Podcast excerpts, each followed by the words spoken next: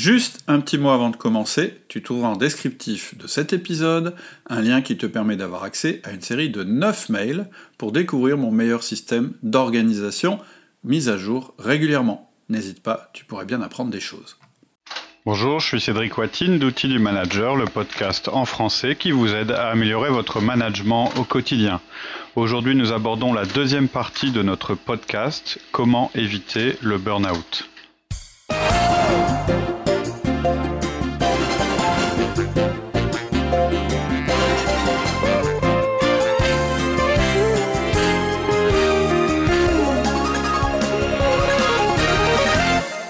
Donc ça c'est bien, on parle beaucoup de nous, donc ça on sait le maîtriser, on sait le faire.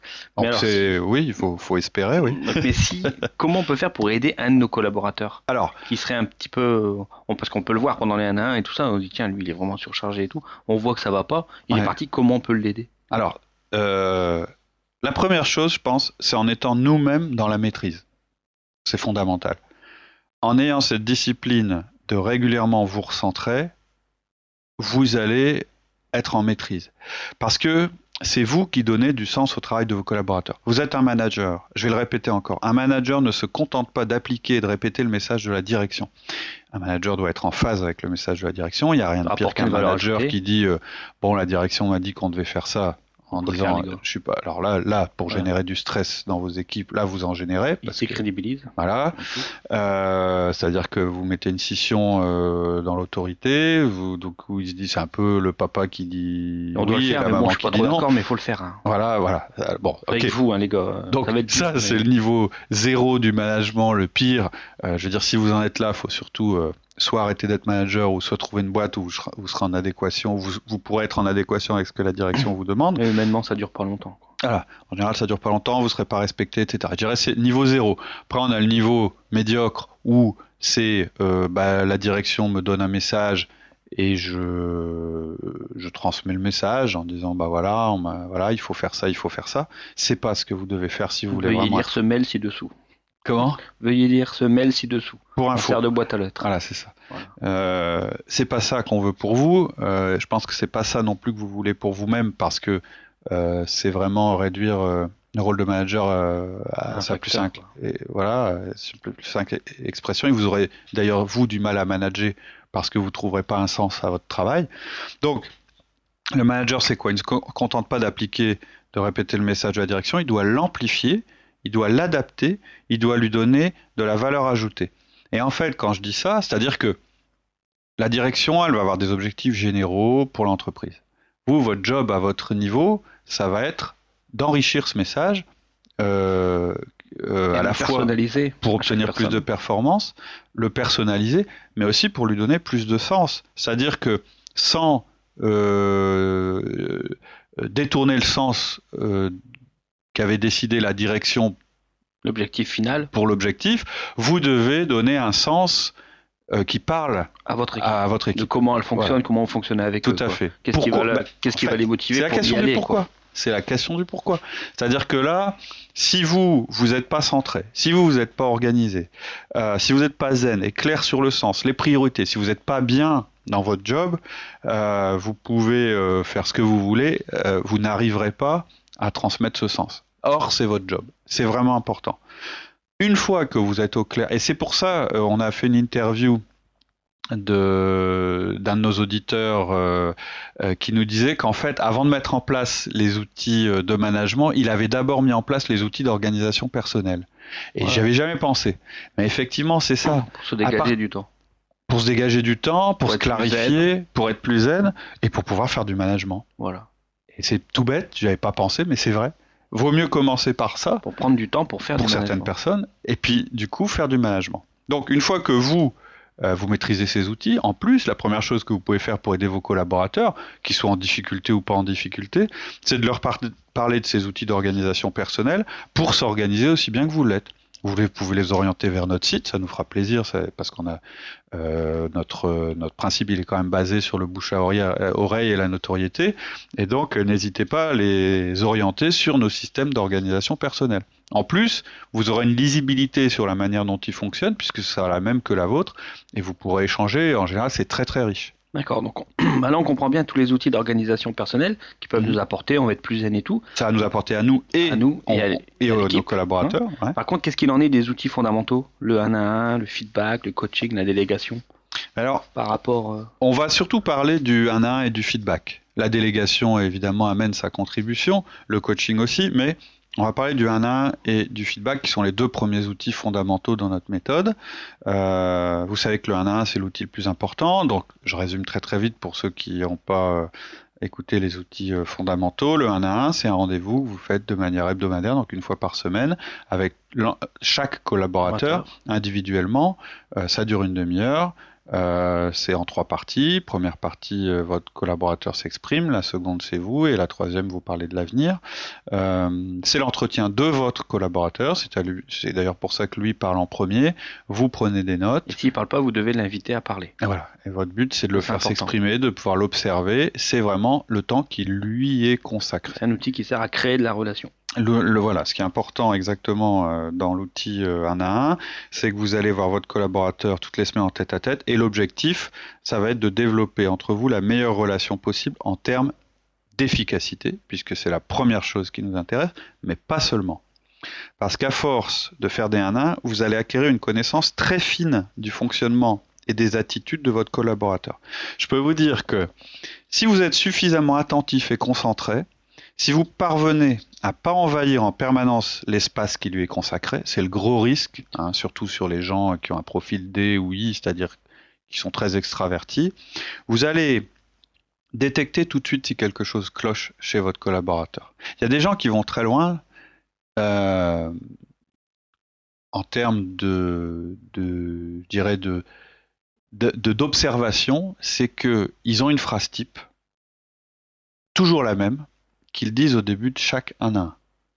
Par exemple, et à chaque collaborateur, et c'est la même phrase. Par exemple, Laurie, comment ça va aujourd'hui? Et il note toujours la réponse du collaborateur. C'est une mesure. C'est une mesure. En fait, bon, on peut, aller jusque-là. Moi, je sais pas ce que je fais, mais on peut aller jusque-là.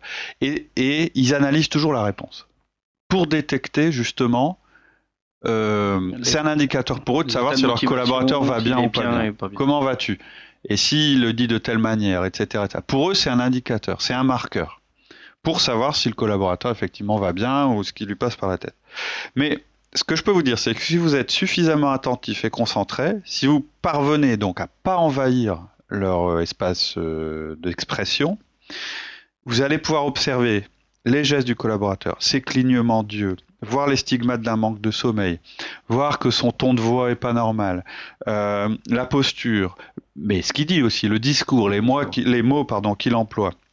Et ça, ça va vous permettre de détecter le problème suffisamment tôt avant qu'il soit trop tard. Et vous pourrez corriger euh, ce qui est en train de se passer. Euh, vous pourrez l'évoquer à votre collaborateur. Vous pourrez le prévenir. Je disais, il y a des collaborateurs par exemple, vous n'allez pas détecter un, problème de fatigue chez eux, euh, parce que c'est des gens qui ont beaucoup d'énergie. Vous n'allez pas détecter un problème de démotivation non plus chez eux, parce que c'est des gens qui se posent pas de questions. Vous n'allez pas avoir l'impression que physiquement ils ont l'air au bout du rouleau. Par contre, vous allez remarquer que leur débit est de plus en plus rapide, que euh, ce qu'ils disent euh, est de moins en moins signifiant ou cohérent. Ils ne sont pas réalisés peut-être? Ils sont en état de surexcitation permanente et ça doit vous alerter.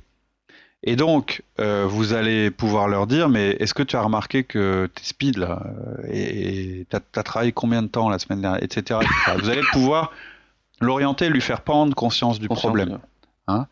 Parce que le 1 à 1, c'est une occasion de prendre du recul soit vous faites prendre du recul à votre, collaborateur, ou soit c'est lui qui va naturellement prendre du recul. On me dit souvent, je comprends pas euh, pourquoi je dois faire un à un avec telle personne. Je suis dans le même bureau toute la journée avec lui, ou bien je le croise en permanence. On communique tout le temps, ça sert à rien. On travaille tout le temps, euh, euh, tout le temps. Et là, vous me dites, il faut faire un entretien d'une demi-heure en tête à tête avec quelqu'un que de toute façon je côtoie tout le temps. Bah justement, c'est justement pour prendre du recul. C'est un temps différent. C'est un temps où on s'arrête, où on se recentre, et c'est l'occasion de prendre du recul. Et c'est pour ça que c'est important de le laisser parler et de l'inviter à parler. Parce que sinon, s'il parle pas, vous allez reprendre vite fait le fil du, du travail et vous allez parler euh, du boulot. Tout à fait. Et vous n'allez pas le laisser parler. absolument. Et c'est vraiment ça le but du N1, c'est de le laisser parler. Mmh, complètement, complètement. ensuite, tu parles aussi du feedback. Oui. Euh, donc le feedback, euh, c'est le deuxième outil fondamental. Euh, il y a une méthode qui est très bornée, mais ça sert à quoi le feedback? Ça sert en permanence à renvoyer à votre collaborateur des signaux sur ce qu'il fait pour lui indiquer si vous désirez qu'il continue dans cette voie ou si vous désirez qu'il change de voie. Et ça se fait, un feedback, c'est quelque chose, c'est un, une indication que vous donnez à votre collaborateur qui est peu traumatisante quand elle est négative, mais qui est peu traumatisante non aussi quand elle est positive. C'est pas une punition, c'est pas un jugement, c'est pas une félicitation, c'est simplement quelque chose qui lui dit quand tu fais ça, voilà l'impact, et donc je voudrais que tu continues, ou bien quand tu fais ça, voilà l'impact, et donc je voudrais que ça change. Et c'est tout. Mais c'est, c'est, c'est, ça paraît pas grand chose, mais c'est très important. Ça vous permet d'abord de renvoyer euh, l'attitude du collaborateur quand vous pensez détecter des signes d'épuisement. Vous vous basez sur des choses qui se sont passées, que vous avez observées. Lui n'a pas le recul pour le faire, puisqu'il est dans une phase, une des caractéristiques du burn-out, on l'a dit au départ, c'est qu'on manque de recul. Donc vous, vous avez un peu plus de recul que lui, et donc vous pouvez lui renvoyer les choses. Pour lui faire prendre conscience, lui dire attention. Voilà. Donc ça, c'est, euh, je dirais, euh, entre guillemets, presque du curatif.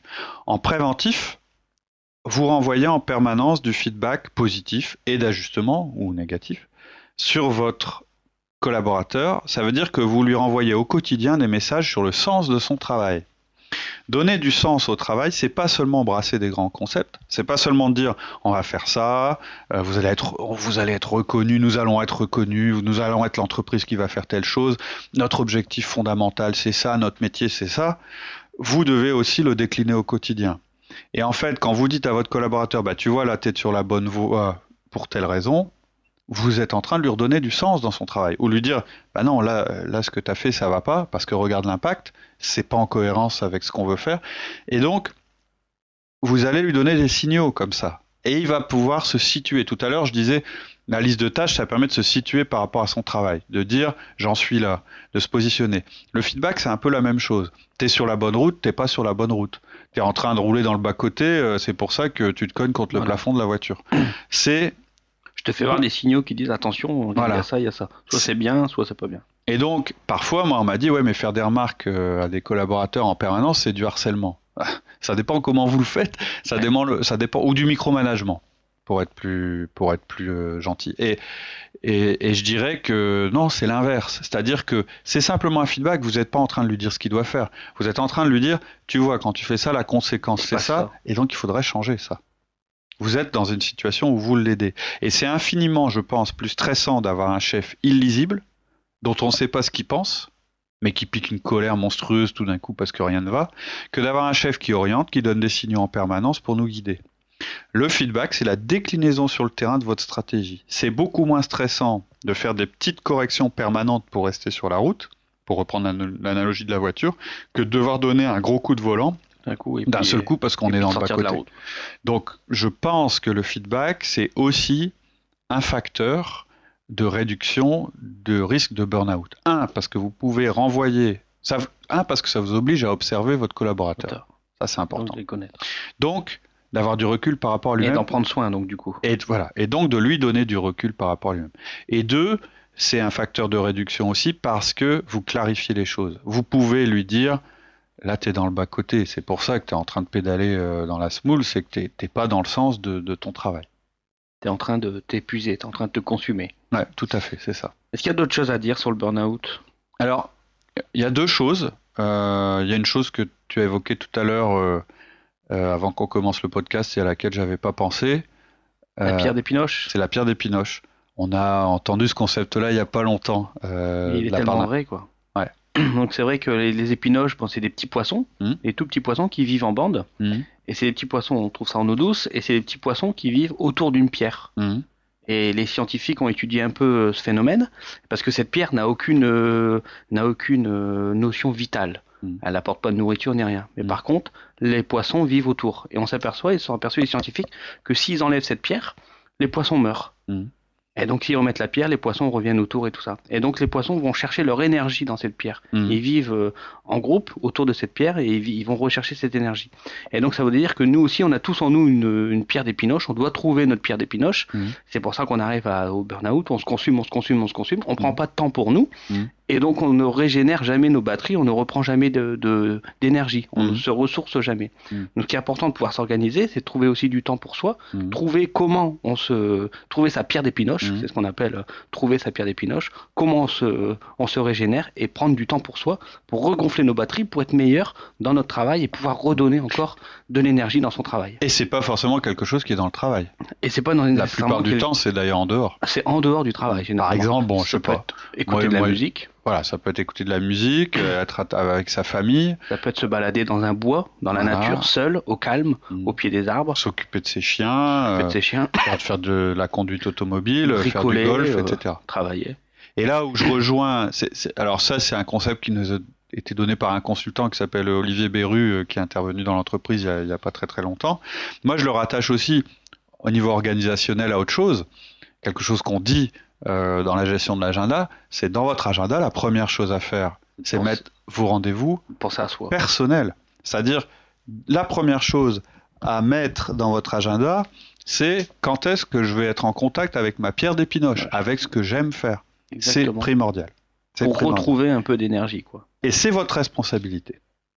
Et donc après, ben, dans son équipe, c'est pareil, c'est de leur demander euh, à tous à trouver leur pierre d'épinoche qui trouve un petit peu comment il se, comment il se ressource. Tout à fait. Dans le 1 à 1, c'est d'ailleurs euh, une des manières que vous pouvez utiliser pour renforcer la communication avec votre salarié. Si vous savez par exemple qu'il est passionné de cheval, euh, pourquoi vous d'abord ça peut être un sujet de conversation quand ça va mal pour le recentrer, mais peut-être que vous pouvez organiser quelque chose avec lui pour que euh, puisse bénéficier de ça.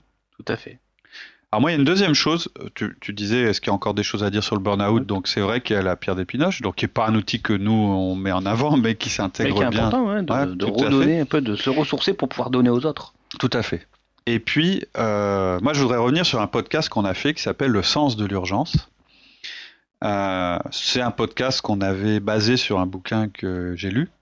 Euh, donc, on n'a pas exactement répété ce qui était dans le bouquin, mais on, on a dit ce qui nous avait intéressé, qu'on avait pu euh, tirer de ce bouquin. Et je trouve que l'analyse de l'auteur est vraiment intéressante parce que c'est quelqu'un qui nie pas qu'il y a du stress dans l'entreprise, qui ne croit pas non plus que le stress soit inutile, et euh, qui met en avant une évidence, c'est qu'une entreprise sans stress est une entreprise morte à terme. Le stress, c'est ce qui nous fait nous adapter, et c'est ce qui nous fait nous renforcer. Nous faire avancer. Mais ça peut aussi être ce qui nous détruit. Et il décrit dans son bouquin très très bien comment dans une situation identique de menace, une entreprise peut s'effondrer ou se renforcer. Et dans le podcast, donc qui s'appelle euh, Le sens de l'urgence, en fait c'est une série, euh, je pense que c'est au moins quatre podcasts qu'on a mis en ligne. On explique comment gérer les menaces qui mettent l'entreprise en danger pour en faire des moteurs de changement et l'attitude à adopter pour que le changement soit créateur et pas destructeur.